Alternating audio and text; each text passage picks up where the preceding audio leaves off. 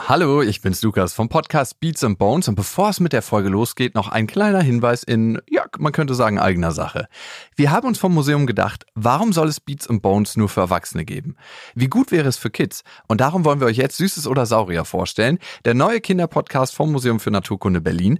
Da werden Fragen geklärt wie, war der T-Rex wirklich grün? Warum fliegen Fledermäuse nachts nirgendwo gegen?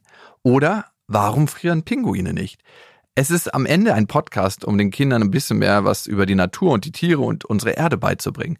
Und ich bin selber Vater und mit meiner Tochter und mit meinen Nichten entstehen richtig schöne Gespräche über Tiere und die Natur, weil wir den Podcast hören. Und ich bin immer wieder erstaunt, wie viel Kinder sich merken können. Süßes oder Saurier, der tierisch gute Podcast für Kinder, den findet ihr jetzt auf iTunes, Deezer, Spotify, Amazon Music und überall, wo es Podcasts gibt. Und jetzt viel Spaß mit der Folge.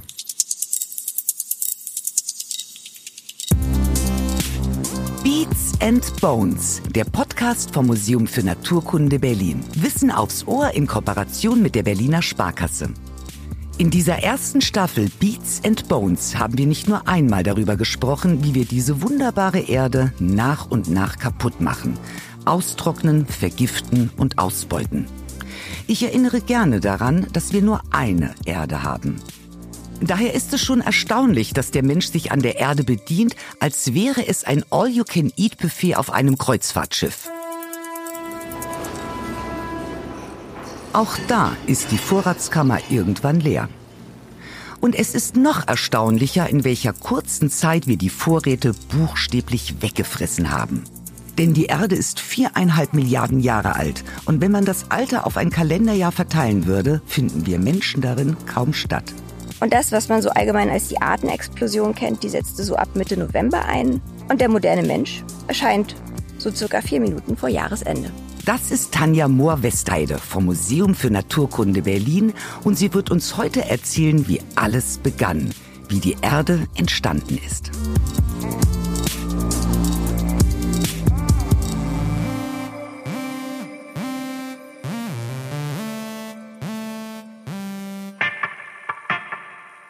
Tanja Mohr-Westheide ist Impact-Forscherin. Ja, was ist das denn, fragt ihr euch vielleicht? Stellt euch mal vor, Armageddon wäre passiert. Also ein riesiger Asteroid rast auf die Erde zu. Bruce Willis hätte sich nicht für die Menschheit geopfert und der Asteroid wäre auf die Erde geknallt. Das hätte eine ordentliche Delle hinterlassen und neues Gestein auf die Erde gebracht. Sowas nennt man Impact-Strukturen und die untersucht Tanja.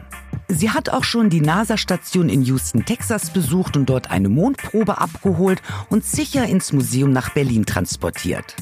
Und was Asteroiden und der Mond mit der Entstehung der Erde zu tun haben, das muss Lukas Klaschinski rausfinden. Er stellt hier schließlich die Fragen. Ja, und zwar ziemlich gute, um mal ganz uneingebildet zu sein. Diese Folge steckt voller Überraschungen, denn ich wusste vorher nicht, wie genau die Erde entstanden ist, was Meteoriten damit zu tun haben und wie die Erde zu diesem blauen Planeten voller Leben wurde. Deshalb holen wir euch und äh, mich auch damit heute ab, Step by Step. Und wir fangen mal mit Tanja an. Tanja, du bist ja Impact-Forscherin. Erklär mir mal bitte, was ich mir darunter vorstellen kann. Also an was forschst du genau? Ich beschäftige mich mit Impact-Strukturen auf der Erde. Das sind Einschläge kosmischer Körper auf der Erdoberfläche. Und da untersuche ich eben die Veränderungen in den Gesteinen und in den Mineralen, die durch so einen Einschlag hervorgerufen werden. Hast du deswegen auch diese zwei Steine mitgebracht, die aussehen wie kleine verkohlte Brötchen? ja, ich habe dir hier ein paar Steine aus der Schatzkiste unseres Sonnensystems mitgebracht. Und die sehen ein bisschen aus wie verbrannte Brötchen. Die haben so eine schwarze, glasige Kruste. Und diese Objekte, das sind Meteorite und die kommen aus dem Weltall. Wie genau unterscheiden sich Meteoriten zu Steinen von der Erde? Die Gesteine von der Erde, die mögen teilweise sogar ganz ähnlich aussehen, aber wenn wir uns die chemische Zusammensetzung dieser Meteorite anschauen und diese untersuchen, dann werden wir sehen, dass es da doch signifikante Unterschiede gibt. Da finden wir Substanzen, die wir in den Gesteinen der Erde so gar nicht finden können. In den Meteoriten haben wir nämlich häufig viel Eisen und dieses Eisen, das kommt in den Gesteinen auf der Erde zum Beispiel in einer ganz anderen Form vor als in Meteoriten. Das liegt an unserer sauerstoffreichen Atmosphäre. Und das siehst du zum Beispiel daran ganz schön, dass das Eisen auf der Erde rostet. Und das würde im Weltall nicht passieren. Und würdest du es eigentlich erkennen, wenn du einen Spaziergang machst und da liegt ein Meteorit? Also würdest du dich bücken oder würdest du wahrscheinlich eher dran vorbeilaufen? Wir müssen das auch untersuchen. Einfach vorbeilaufen können wir das auch nicht erkennen. Wir prüfen heute bei vielen Funden, ob es sich tatsächlich um Meteoriten handelt. Und falls ja, dann muss ein Material auch in unserer Sammlung hinterlegt werden. Ach, okay. Wenn ich tatsächlich einen im Garten hätte, dann wird das bei euch hinterlegt. Genau, wenn wir das untersuchen, ja. Okay, gut. Das ist der Preis, den man dann zahlen muss. Wie groß ist denn die Sammlung im Museum und wo habt ihr die Fragmente her? Wir haben etwa 12.000 Bruchstücke von gut 6.000 verschiedenen Meteoriten und manche wurden dem Museum geschenkt und andere haben wir gekauft. Was könnt ihr alles aus der Meteoritensammlung lesen? Also welche Informationen bekommt ihr aus den Meteoriten? Diese Meteorite geben uns Auskunft über die Zusammensetzung der Materie in unserem Sonnensystem, ganz einfach gesagt. Wo kommen Meteoriten und Asteroiden eigentlich her? Die meisten Meteorite, die stammen aus dem sogenannten Asteroidengürtel. Das sind Hunderttausende von Gesteins- und Metallbrocken. Einige davon sind sogar 100 Meter groß oder sogar mehrere Kilometer groß. Und diese Objekte, das sind die Asteroide. Und die befinden sich genau zwischen unserem Nachbarplaneten Mars und dann dem ersten Gasriesen Jupiter. Und die drehen sich wie alles im Sonnensystem um die Sonne. Und ab und zu stoßen die Asteroide dabei aneinander. Und dann bricht eben auch mal ein bisschen Material ab. Und wenn das bei uns auf der Erde landet, dann nennen wir das einen Meteoriten. Das heißt, das sind solche Bruchstücke von den Asteroiden. Und ganz selten, da trifft uns eben auch mal einer vom Mars oder vom Mond. Das wird bei Einschlägen auf deren Oberflächen herausgeschossen und gelangt dann so zu uns. Aber was haben jetzt Meteoriten mit der Entstehung der Erde zu tun? Naja, einige dieser Meteorite, die sind seit ihrer Entstehung im Sonnensystem praktisch unverändert. Die sind nicht mit Wasser in Berührung gekommen, die sind nicht erhitzt worden oder auch nicht unter Druck geraten. Und damit hat alles begonnen. Und durch Kollision und dieses Aneinanderhaften entstanden dann immer größere Körper und letztendlich die Planeten, wie wir sie heute kennen.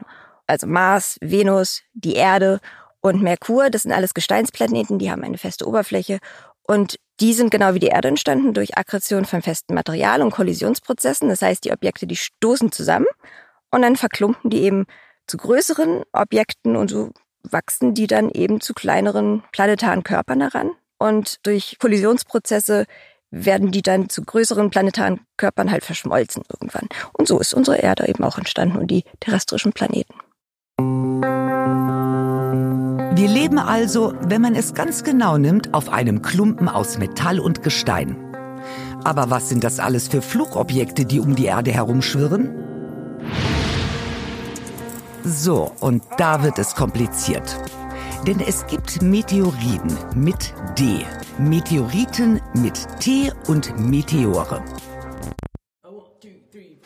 Meteoriden mit D sind Teilstücke von Kometen oder Asteroiden. Sie können ein paar Meter oder Zentimeter groß sein oder so klein wie ein Staubkorn. Aber wenn sie auf die Atmosphäre der Erde prallen, verglühen sie. Dann kommt der Meteor. Es ist das Licht am Himmel, wenn der Meteorit versucht, bis zur Erde durchzukommen, aber an der Atmosphäre scheitert und verglüht. Es bleibt ein bisschen Staub, der zur Erde rieselt. Schätzungsweise bis zu 5000 Tonnen täglich. Das ist mal eine Feinstaubbelastung. Bleibt noch der Meteorit mit T. Das ist der Bösewicht unter den Weltraumflugkörpern. Denn sie gelangen durch die Erdatmosphäre und landen als Steine oder Brocken auf der Erdoberfläche. Das kann mal weniger schlimm ausgehen, aber auch ganze Gegenden verwüsten. Eine der intensivsten Kollisionen hat die Erde wohl erlebt, als der Erdmond entstanden ist. Ein Planet so groß wie der Mars hat die Erde getroffen und aus den Trümmern hat sich der Erdmond gebildet. Und der verrät ganz schön viel über die Entstehung der Erde. Ich habe gehört, du bist ja auch für das Museum zur NASA nach Houston, Texas geflogen und hast da Mondstein abgeholt. Wie kann ich mir das vorstellen? Geht man da hin, bringt zwei Koffer mit, man meldet sich vorher natürlich an. Darfst du dann auch bei der NASA direkt landen? Die haben ja wahrscheinlich eine eigene Landebahn. Oder bist du mit einem normalen Linienflug geflogen? Und wie hast du die Gesteine transportiert? In einem Koffer, in einem Spezialtransportmittel? Die musstest du wahrscheinlich auch anmelden, ne? Mhm. Nehme ich mal mit auf diese Reise. Ja, das war im letzten Jahr. Da haben wir zum 50. Jahrestag bei der ersten Mondlandung aus dem NASA Johnson Space Center in Houston eine Mondprobe als Leihgabe für unsere Themenausstellung hier im Naturkundemuseum bekommen. Und die habe ich oder die durfte ich bei der NASA persönlich in Empfang nehmen. Und für ungefähr 20 Stunden standen wir uns dann auch sehr nah. Also waren im wahrsten Sinne des Wortes unzertrennlich. von dem Zeitpunkt, an dem mir die Mondprobe bei der NASA übergeben wurde, bis zu dem Zeitpunkt, an dem sie eigentlich letztlich hier bei uns im Museum in einem speziellen mit Kamera überwachten Raum sich befunden hat, durfte ich die Probe quasi nicht loslassen. Das heißt, ich musste die irgendwie immer irgendwie in ja sozusagen Körperkontakt bleiben. Und wer so denkt wie ich, die wird einem vielleicht irgendwie ans Handgelenk gekettet. Der irrt. Ich habe dort bei der Übergabe zwei Objekte bekommen. Einmal einen großen, schwarzen, richtig wichtig aussehenden Koffer mit Schloss, wie man sich das irgendwie aus so einem Agentenfilm vorstellt. Da muss irgendwas richtig Wichtiges drin sein. Und daneben stand dann optisch etwas unansprechender so eine neongrüne Umhänge Lunchbox oder ja so eine Kühlbox, so vom Modell her kleines Campingzubehör. Und da war die Mondprobe dann drin. Was dann für die anderen Passagiere sicher auch ein bisschen ein seltsames Bild gewesen sein muss, eine Frau zu sehen, die die ganze Zeit des Fluges über ihre Lunchbox da irgendwie umklammert und dann ihre Kühlbox auch mit auf Toilette nimmt. Von welcher Mission war das Mondgestein? Das war von der letzten, das war die Apollo 17 Mission. 1972, ne? Mhm. So lange ist die letzte Mondmission schon her? Da dachte ich, sind wir ein bisschen aktueller. Aber gut, was will man da oben auch immer? Wir haben ja auch genug noch zu erforschen unten am Meeresgrund. Dazu haben wir auch mal eine Folge gemacht hier bei Beats and Bones die sind ja dann schon recht alte Gesteine, ne? Dann frage ich mich, was kann man da noch Neues draus erfahren? Kann man da überhaupt was Neues draus erfahren? Naja, der Mond ist nach wie vor der einzige Planet neben der Erde, von dem wir eben auch Probenmaterial haben, das wir datieren können. Da bekommen wir Informationen, die uns etwas über die relativen Beziehungen aussagen und wissen, wenn auf einer Oberfläche viele Krater sind, dann muss die alt sein und eine mit wenig, die ist wahrscheinlich relativ jung. Und wenn ein Krater in einem anderen drinsteckt, dann wissen wir auch, okay, der ist jünger als der andere. Also da kann man so eine ganz grobe Einschätzung machen. Aber um die komplexe Geschichte der Mondoberfläche zu rekonstruieren, da brauchen wir halt ganz genaue Alter und um halt eben auch bestimmte Ereignisse zuordnen zu können. Und das können wir, seitdem wir die Mondmission haben. Und diese Mondgesteine liefern uns dann damit wichtige Erkenntnisse auch noch heute hinsichtlich der Entstehung und der Entwicklung der Erde und auch des Mondes, ja. Ich habe letztens in so einer Spätsommernacht auf dem Dach gelegen bei meinem Vater der hat so einen Schuppen und es gibt keine wirklichen Lichter von außen. Also es ist nicht in der Stadt, sondern in so einem kleinen Dörfchen. Und habe den Mond beobachtet und mir ist mal wieder aufgefallen, wie wahnsinnig viele Krater der Mond hat und wie unterschiedlich diese Krater aussehen und dass man das mit dem bloßen Auge beobachten kann. Das fand ich so faszinierend. Wie oft beobachtet man schon den Mond? Warum sieht die Erde nicht genauso durchlöchert aus? Also ich habe mich das dann gefragt. Der Mond ist einfach wie so ein Schweizer Käse Millionen von Kratern, ja. Und die Erde, die hat ja auch Krater, aber wahrscheinlich nicht so viele, ne? Was auf dem Mond passiert ist, das ist auch auf der Erde passiert.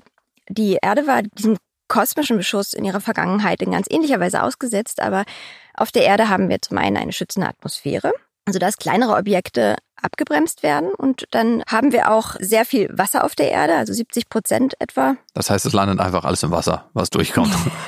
Man sieht es dann vielleicht nicht einfach, ne? so dass häufig einfach keine Spuren zurückbleiben. Ich glaube, 70 Prozent der Erdoberfläche bestehen aus Wasser und und dann ist die Oberfläche der Erde im Gegensatz zur Mondoberfläche ständigen Veränderungen ausgesetzt durch aktive geologische Prozesse, wie zum Beispiel Erosion, also der durch Wasser und die Atmosphäre bedingte Verwitterung und Erdabtragung, Subduktion, also dem Abtauchen einer Platte unter die andere, Sedimentation und Vulkanismus und so weiter.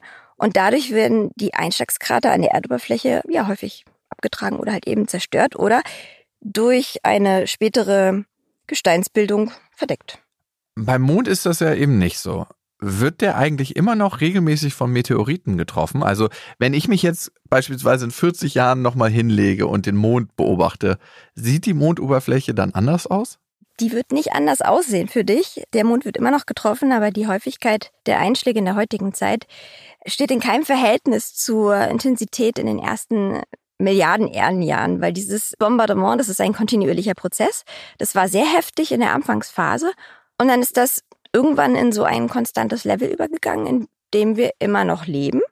Auf der Erde haben wir fast keine Relikte in Form von Gesteinen, die aus diesem Zeitraum überlebt haben, die uns irgendwie Informationen liefern könnten. Und da kommt halt dem Mond eine ganz besondere Bedeutung zu, denn wir haben eine fantastische Dokumentation der Einschlagsereignisse des Sonnensystems durch den Mond, der quasi als Archiv für Impactereignisse dient, die im selben Zeitpunkt auf der Erde stattgefunden haben, aber die wir halt eben auf unserer Erde nicht mehr sehen oder die nicht mehr sichtbar sind.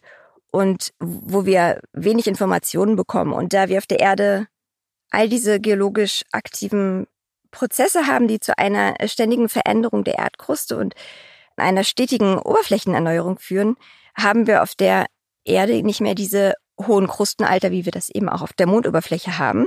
Wir haben halt sehr viel junges Material, Krustenmaterial. Und dadurch gibt es eben nur sehr, sehr wenig alte Gesteine, die den Zeitraum abdecken. Und die ältesten Gesteine, an denen wir arbeiten, davon gibt es sehr wenig und die korrelieren so in etwa mit den letzten großen Becken, als sie auf dem Mond gebildet wurden. Wie sah die Erde denn früher aus? Anders als heute? Ja, die Erde sah in ihrer Frühzeit noch ganz anders aus. Durch das erhöhte Meteoritenbombardement, dem unsere Erde in der frühen Entwicklung noch ausgesetzt war, führten diese hohen Aufprallenergien zu einem vollständigen Durchschmelzen der Erde.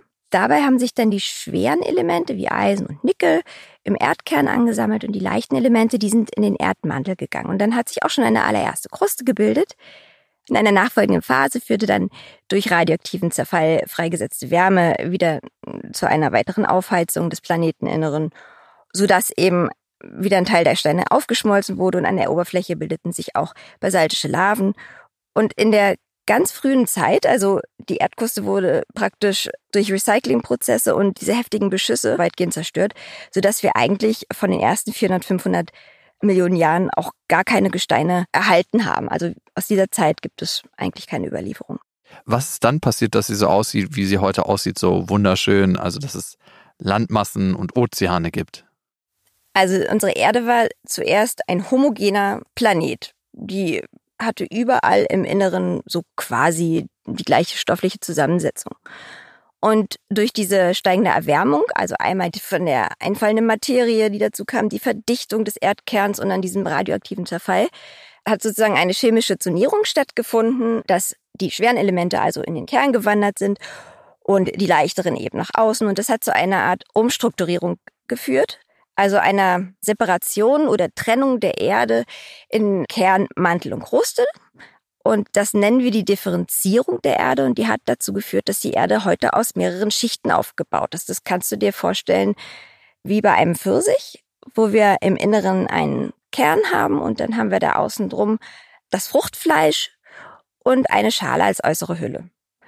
Im Zentrum entwickelte sich also ein dichter Erdkern aus Eisen, ganz außen eine Erdkruste aus leichtem Material und dazwischen, was also beim Pfirsich dann das Fruchtfleisch wäre, da haben wir den sogenannten Erdmantel, der dann aus Gestein mit so einer mittleren Dichte besteht. Und schließlich bildeten sich dann eben auch große Kontinente aus leichterem Material, die wie Schollen auf dieser Kruste schwammen. Das klingt ja alles in der Theorie wunderbar und ich, ich glaube dir das mal, aber woher weiß die Wissenschaft eigentlich, dass sich das vor Milliarden von Jahren so zugetragen hat?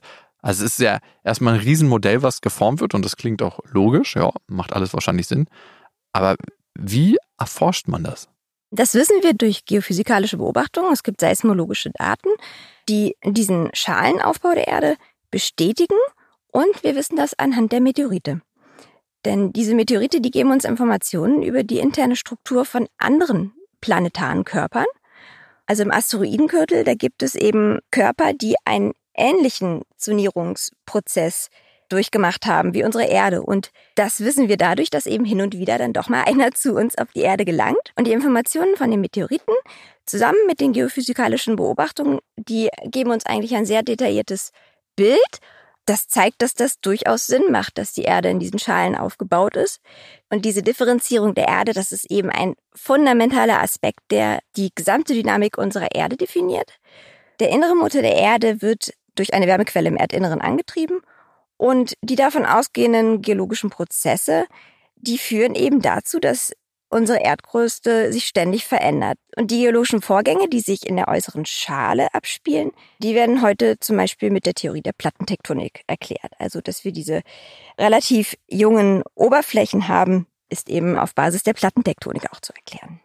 Wenn sich das alles so radikal verändert hat und vor allem so schnell und wir aus der ersten Zeit der Erde gar keine Proben haben, woher wissen wir eigentlich, wie alt die Erde ist? Die Hauptinformation über das Frühstadium der Erde, das stammt aus der Meteoriten, Mond und eigentlich aus der Planetenforschung, von den ganz frühen Kollisionen und Impact-Prozessen haben wir keine Überlieferung, da sind die Körper ja mehr oder weniger aufgeschmolzen. Das älteste, was uns da so zur Verfügung steht, das sind die Asteroiden und deren Bruchstücke, also die Meteoriten. Und einige von ihnen haben sich eben seit ihrer Entstehung nicht mehr chemisch verändert und spiegeln damit halt noch die ganz, ganz ursprüngliche Elementverteilung wieder. Und zahlreiche Meteoriten und Mondproben, die haben radiometrische Bildungsalter, die so bei 4,5 Milliarden Jahren liegen. Und daher nehmen wir für die Erde und für den Mond ein Bildungsalter von ja, 4,5 Milliarden Jahren an, was sich gewaltig anhört. Ja, also es hört sich wahnsinnig gewaltig an und ich habe auch immer Probleme mit Milliarden Jahren oder mit gar sogar, also Jahrmilliarde, mir das vorzustellen. Kannst du mich vielleicht mal ein bisschen damit reinnehmen in den Prozess, wie man sich das vielleicht besser erklären kann und aufschlüsseln kann? Ja, solche gewaltigen Zeiträume, die in Millionen und Milliarden Jahren gezählt werden, die kann man sich auch wirklich nur ganz schwer vorstellen. Wenn wir die geologischen Zeiträume zum Beispiel mit dem Verlauf eines Jahres vergleichen, dann wird es vermutlich etwas anschaulicher. Also stell dir mal vor, diese 4,5 Milliarden Jahre, also die Zeit seit der Entstehung der Erde und des Sonnensystems bis heute vergangen ist, die würden jetzt nur einem einzigen Jahr entsprechen. Die ältesten Gesteine der Erde, aus der Frühzeit haben wir praktisch keine Überlieferungen, die ältesten Gesteine der Erde, die wir heute noch dokumentieren könnten, die würden so aus dem Bereich Ende Winter kommen, vielleicht so Mitte Februar wären die entstanden den kompletten Frühling über, so von Mitte Februar bis vielleicht Frühlingsende, hat sich dann unsere Erdkruste allmählich zu normaler Zusammensetzung und Dicke entwickelt. Wir hatten aber noch keine plattentektonischen Vorgänge. Mit Beginn des Sommers setzte dann die Plattentektonik ein, also so von Juni bis Mitte November vielleicht, haben dann plattentektonische Vorgänge, wie wir sie heute kennen, unsere Erdkruste geformt. Ab Mitte November erscheinen so die ersten hartschaligen Fossilien. Das heißt, ab da war es dann möglich, dass wir Schichten an ihrem gleichen Fossilinhalt auch altersmäßig einordnen konnten. Und das, was man so allgemein als die Artenexplosion kennt, die setzte so ab Mitte November ein. Und der moderne Mensch erscheint so circa vier Minuten vor Jahresende. Wenn wir also ein Kalenderjahr mit dem Erdzeitalter vergleichen, dann gibt es keine Gesteine oder Beweise mehr, wie die Erde im Januar oder Februar ausgesehen haben muss. Die Wissenschaft geht aber davon aus, dass die Erdoberfläche von einem Magma-Ozean überzogen war. Wie so ein flüssiger, heißer Pudding. Wenn da noch mehr Pudding reinfällt, also Magma, oder ein Löffel, also ein Meteorit, dann versackt das einfach in der Puddingmasse und verschmilzt. Ist der Pudding aber fest, und die Erdoberfläche wurde ja später fest, dann bleiben Spuren auf der Oberfläche. Wenn jemand zum Beispiel heimlich versucht, am kalten Pudding zu naschen, dann hinterlässt er Spuren. Und diese Spuren untersucht Tanja auf der Erde. Kommen wir wieder zu den Objekten, an denen du forschst, die Krater. Wie viele sogenannte Impact-Strukturen, also Krater, gibt es denn auf der Erde? Derzeit gibt es 190 bestätigte Impact-Strukturen auf der Erde und zu den größten und damit auch ältesten Impact-Strukturen gehören einmal die Sudbury Impact-Struktur in der kanadischen Provinz Ontario mit einem Alter von 1,8 Milliarden Jahren, also so etwa Ende Juli, mhm. und einem Durchmesser von ca. 200 bis 250 Kilometer. Und die Vredefort Impact-Struktur in Südafrika, die hat einen Durchmesser von 250 bis 300 Kilometer und ist so ungefähr zwei Milliarden Jahre alt. Und das sind die ältesten Impaktstrukturen auf unserer Erde. Das heißt, für die erste Hälfte der Evolution der Erde haben wir im Prinzip keine dokumentierten Impaktstrukturen. Aber es gibt da noch was Älteres. Es gibt noch Spuren älterer Einschlagsereignisse auf der Erde. Das sind aber keine Krater, sondern das sind ganz seltene Gesteinslagen. Dazu musst du wissen, dass es sich bei diesen 190 Kraterstrukturen auf der Erde oder Impactstrukturen nicht auch um 190 Krater auf der Erde handelt. Für die meisten Impactstrukturen ist es der Fall, dass wir gar keinen Einschlagskrater mehr sehen, weil der ursprüngliche Krater im Laufe der Erdgeschichte abgetragen wurde oder eben durch jüngere Gesteinsformationen überdeckt wurde. Und in den meisten Fällen finden wir heraus, ob es sich bei einer Struktur tatsächlich um eine Impaktkrater handelt, dadurch, dass wir uns die Gesteine und Minerale anschauen und ganz spezielle Charakteristika in den Gesteinen, die sich nur durch den Einschlag eines kosmischen Körpers auf der Erde eben erklären lassen, die beweisen dann, dass es sich auch tatsächlich um einen Impaktkrater handelt. Jetzt stelle ich mir das vor, man steht da irgendwo in Kanada, ist in diesem Krater drin und es ist ja so, wenn man in dem Krater drin ist, als ob man ganz, ganz nah an einem Bild dran steht. Man sieht ja wahrscheinlich den Krater gar nicht, ne? Oder nimmt man das wahr, optisch? Das kommt ganz auf die Größe drauf an. Also wenn du im Vredefort-Krater stehst, der einen Durchmesser von 250 bis 300 Kilometer im Durchmesser hast, da kannst du absolut nicht erkennen, dass das mal ein Krater war. Außerdem ist der Vredefort-Krater auch ähm, erodiert, also abgetragen. Und dadurch ist das nicht zu erkennen, wenn du da drin stehst. Da frage ich mich, wie groß war der Meteorit, wenn der so einen großen Krater erzeugt hat? Wenn ich das noch richtig in Erinnerung habe, so, so 10, 12 Kilometer. Was sind die ältesten Spuren, die wir haben, die auf Meteoriteneinschläge hindeuten? Ja, das sind keine Krater, sondern das sind ganz seltene Gesteinslagen. Wir können das ja auch mal auf diesen Jahreslauf hier beziehen. Material, was vielleicht so aus, sagen wir mal, Anfang Mai stammen würde. Das macht vielleicht gerade noch so 13 Prozent der kontinentalen Masse auf unserer Erde aus. Und wenn wir dann noch älter gehen, Material, was so, sagen wir mal, Anfang April einzuordnen wäre, davon gibt es eben dann nur noch drei Prozent an Material auf der kontinentalen Oberfläche. Also es ist sehr, sehr wenig. Und ganz wenige alte Gesteinslagen, die wir aber noch finden können, die geben Hinweis auf noch ältere Einschlagsereignisse, was mich zu meinem eigenen Forschungsthema bringt. Ich beschäftige mich nämlich mit einer Gesteinslage in Südafrika, die genau das repräsentiert. Und davon gibt es ganz, ganz wenig Probenmaterial. Das liegt auch nicht einfach so auf der Erdoberfläche, sondern das äh, stammt dann aus Bohrkernen. Und in diesen Gesteinsproben, da finden wir global abgelagerte Schmelzkügelchen, die bei solchen Einschlagsprozessen in der Frühphase der Erde entstanden sind. Und bei so ganz, ganz alten Sachen ist es gar nicht so einfach auch zu demonstrieren, dass das tatsächlich Produkte eines Einschlagsereignisses sind, weil viele Charakteristika in den Mineralen eben nicht mehr sichtbar sind. Aber in diesen Proben haben wir praktisch noch Reste des Projektils gefunden, also des einschlagenden Körpers. Ich studiere quasi die Relikte eines Ereignisses, das wir so deutlich auf dem Mond sehen können, an einem sehr seltenen Vorkommen auf der Erde.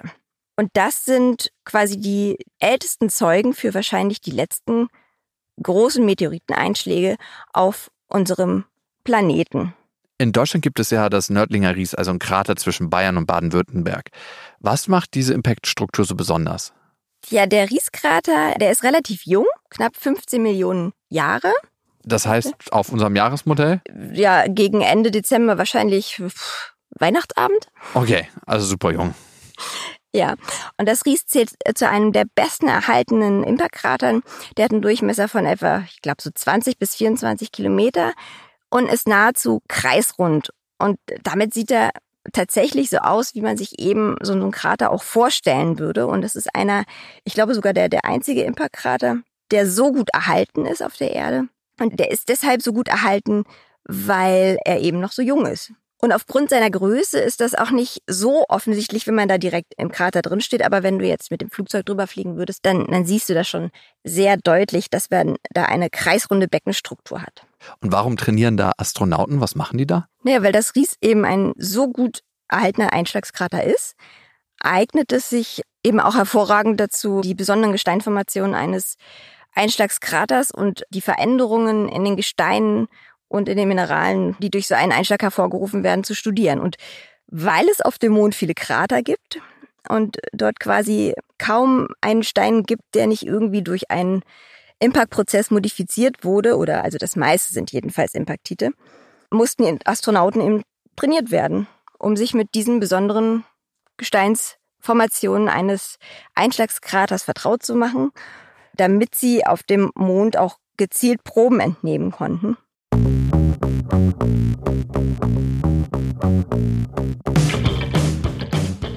Deshalb waren auch 1970 mehrere Piloten der Apollo-Mission 14 und 17 im beschaulichen Nördlingen unterwegs. Und wer jetzt denkt, die sind sicherlich in voller Astronautenmontur durch die Schwäbische Alb gestampft, nein, der Dresscode sah eher so aus. Stoffhose, Polohemd, Gummistiefel. In der einen Hand die Fluppe, in der anderen eine kleine Spitzhacke. Und mit der hackten die Männer im Nördlinger Ries Gesteinsproben aus den Felsen. Und das unter den Augen zahlreicher Journalisten. Zeugen sagen, es sei eher wie eine Klassenfahrt für die Apollo-Piloten gewesen. Aber die Gesteinsproben der Apollo-Missionen brachten Gewissheit. Die Krater auf dem Mond sind nicht durch Vulkanausbrüche entstanden, sondern durch Einschläge. Der Mond, die Erde, ja eigentlich alle Planeten sind kein abgeschlossenes System, sondern werden ständig durch äußere Einflüsse verändert. Tanja, wir konnten jetzt schon sehr viel erklären. Also wie die Erde früher aussah, wie sie entstanden ist, wie der Mond entstanden ist und alles hängt mit den Impact-Strukturen zusammen. Das habe ich verstanden. Aber warum ist die Erforschung der Impact-Strukturen so wichtig? Also warum macht ihr das? Welche Relevanz hat das für uns heute auf der Erde? Hat es überhaupt eine Relevanz? Die Analyse von Impact-Prozessen dient generell dem erweiterten Verständnis der Entstehung unseres Sonnensystems, der strukturellen Modifikation der Erdkruste im Laufe der Erdgeschichte, aber vor allem der Entwicklung der Lebewelt auf der Erde. Wenn wir wissen wollen, wie sich unser Planet von einem mit Lava überzogenen Planeten vor 4,5 Milliarden Jahren zu einem lebensfreundlichen und, und bewohnbaren Planeten entwickelt hat, dann müssen wir eben in die Frühgeschichte unseres Planeten zurückschauen, zu einer Zeit, wo dieser heftige Beschuss mit Körpern dann langsam abgeebbt ist. Und wir wollen wissen, was da passiert ist. Wir wollen wissen, welches Material ist da eingeschlagen, wie viel ist davon runtergekommen, wie oft ist das passiert, wie lange hat das gedauert und gab es vielleicht durch solche Einschläge einen Wassereintrag. Das heißt, der Kernpunkt ist eigentlich, welche Bedeutung haben Impactprozesse für den Ursprung des Lebens.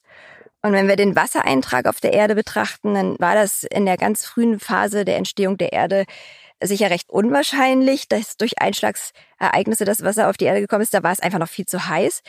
Da hätte sich das Wasser vermutlich nicht hätte halten können. Aber in der späteren Phase ist es sehr gut möglich, dass es durch all die Einschläge auch einen Wassereintrag gegeben haben mag. Ob das jetzt der dominante Prozess für Wasser auf der Erde ist, kann ich nicht sagen. Aber wir haben sicherlich dazu beigetragen, dass es Wasser auf der Erde gibt. Und das Vorhandensein von flüssigem Wasser ist neben der Atmosphäre eine wichtige Grundlage des Lebens auf der Erde.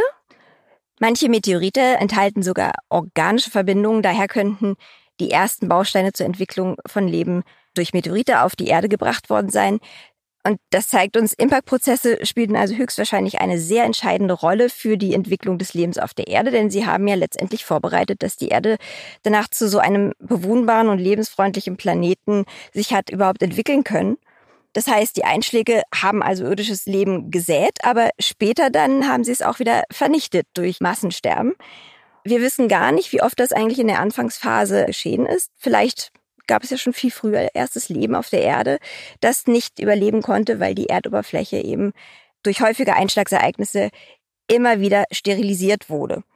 Einschläge von Asteroiden und Kometen haben jedenfalls die gesamte äh, Entwicklung unseres Sonnensystems und damit unseres Planeten geprägt und sie stellen auch für die Zukunft eine ernstzunehmende Gefahr für die Menschheit dar. Wir wissen ja dank eurer Arbeit, dank der Wissenschaft, dass das Leben auf der Erde schon mehrmals fast ausgelöscht wurde und es vielleicht auch wieder passieren kann. Ich glaube nicht, dass wir es erleben, aber das ist ein anderer Punkt. Die Dinosaurier zum Beispiel sind vor 65, 66 Millionen Jahren ausgestorben. Ein Grund dafür soll ja auch ein Asteroideneinschlag gewesen sein. Gibt es diesen Einschlag noch oder Einschläge? Also sind die irgendwo ersichtlich oder ist das einfach nur eine bloße Theorie? Ja, das, das Massensterben am Ende der Kreidezeit, das wurde durch einen Einschlag eines etwa 10 Kilometer großen Asteroiden verursacht auf der mexikanischen Yucatan-Halbinsel. Der hinterließ da ein recht großes Loch von 180 Kilometern. Das ist der Chicxulub-Krater und der ist heute zur Hälfte unter Wasser im Golf von Mexiko und der ist komplett mit jüngeren Sedimenten überdeckt. Deswegen, also die Bezeichnung Krater, die trifft für viele Strukturen gar nicht mehr zu, weil der eigentliche Krater entweder schon längst abgetragen ist, wie zum Beispiel in Südafrika gilt das für den Vredefort-Krater, oder halt, wie hier beim Chicxulub-Krater, vollständig mit viel jüngeren Sedimenten überdeckt ist. Was ist nach dem Einschlag passiert auf der Erde? Beim Chicxulub-Krater, da hatten wir sehr viel Wasser und sehr viel poröses Carbonat- und Evaporitgestein, also große Mengen Wasser und eben dieses Carbonatgestein in den oberen Erdschichten um diesen Krater. Durch die gewaltige Energie bei diesem Einschlag wurde halt ganz viel von dem Material verdampft und dann ist Asche, CO2, Wasserdampf und auch besonders Schwefel in die Erdatmosphäre geschleudert wurden und das blockierte die Sonneneinstrahlung, das Klima kühlte ab und dann ist es weltweit erstmal zu einer dramatischen Klimaveränderung gekommen. Und solche Einschläge von Asteroiden, die können einfach globale Gefahren für unsere Planeten mit sich bringen. Also wenn wir einen Aufprall auf den Ozean haben, dann könnten zum Beispiel riesige Flutkatastrophen entstehen. Und ansonsten natürlich ja, Waldbrände, Verunreinigung der Atmosphäre, weltweite Klimaänderung und natürlich das Auslöschen von Leben, also Massenaussterben. Okay, das letzte Mal ist es genau in dem oder in einem ähnlichen Szenario vor 66 Millionen Jahren passiert. Für wie wahrscheinlich hältst du das, dass wir die nächste Generation oder in 20 Generationen sowas erleben werden? Relativ unwahrscheinlich, oder? Ein Impact kann jederzeit passieren. Die Auswirkungen sind natürlich von der Größe abhängig. Also kleinere, weniger Meter große Körper, die treffen die Erde relativ häufig, die zerbrechen aber meistens in der Atmosphäre und verglühen vollständig oder halt sie fallen dann als faustgroße Meteorite auf die Erde. Mikrometeorite lassen sich praktisch überall finden, auch in Berlin. Sie rieseln als kosmischer Staub auf die Erde herab. Weltweit rieseln da jeden Tag so mehrere Tonnen kosmischen Staubs auf die Erdoberfläche.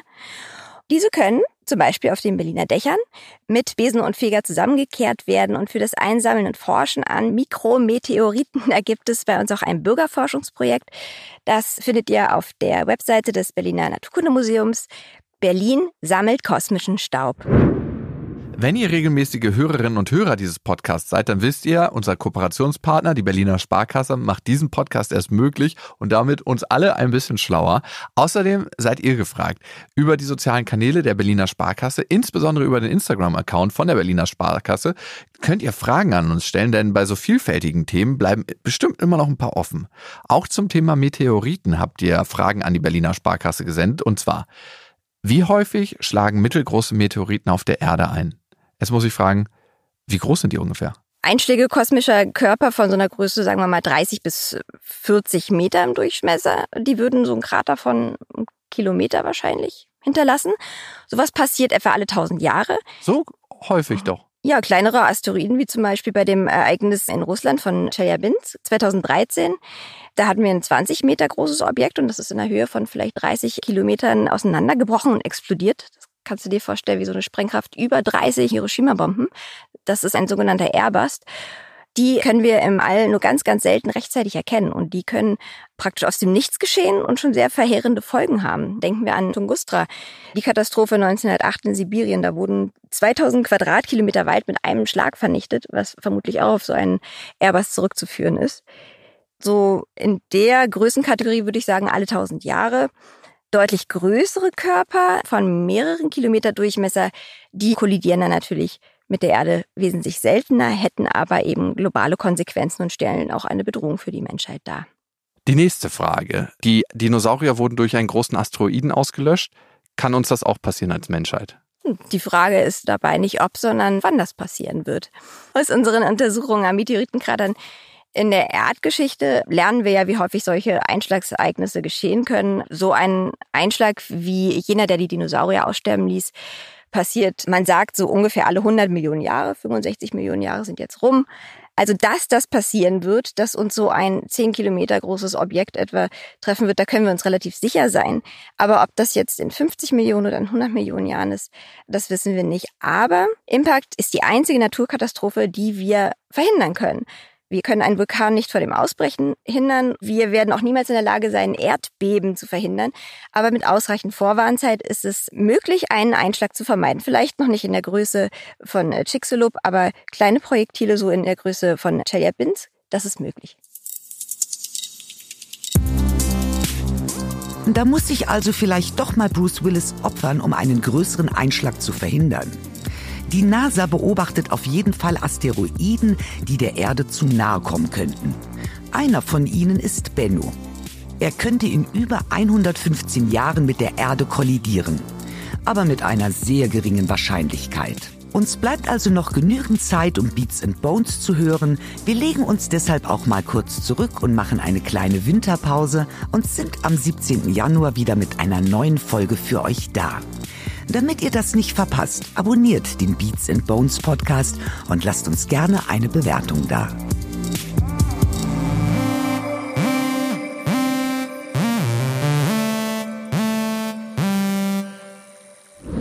In freundlicher Produktionsunterstützung der Auf die Ohren GmbH.